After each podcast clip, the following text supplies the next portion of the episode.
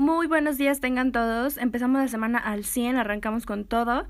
Una científica de Harvard y el periódico The New York Times afirman que México y Latinoamérica se tendrán que enfrentar a la tercera ola del coronavirus. Pfizer pidió la autorización de EMA para vacunar a adolescentes después de cumplir 100% de eficacia, según los estudios realizados en 2.260 adolescentes. ¿Sabías que el ojo humano puede distinguir alrededor de 10 millones de colores distintos?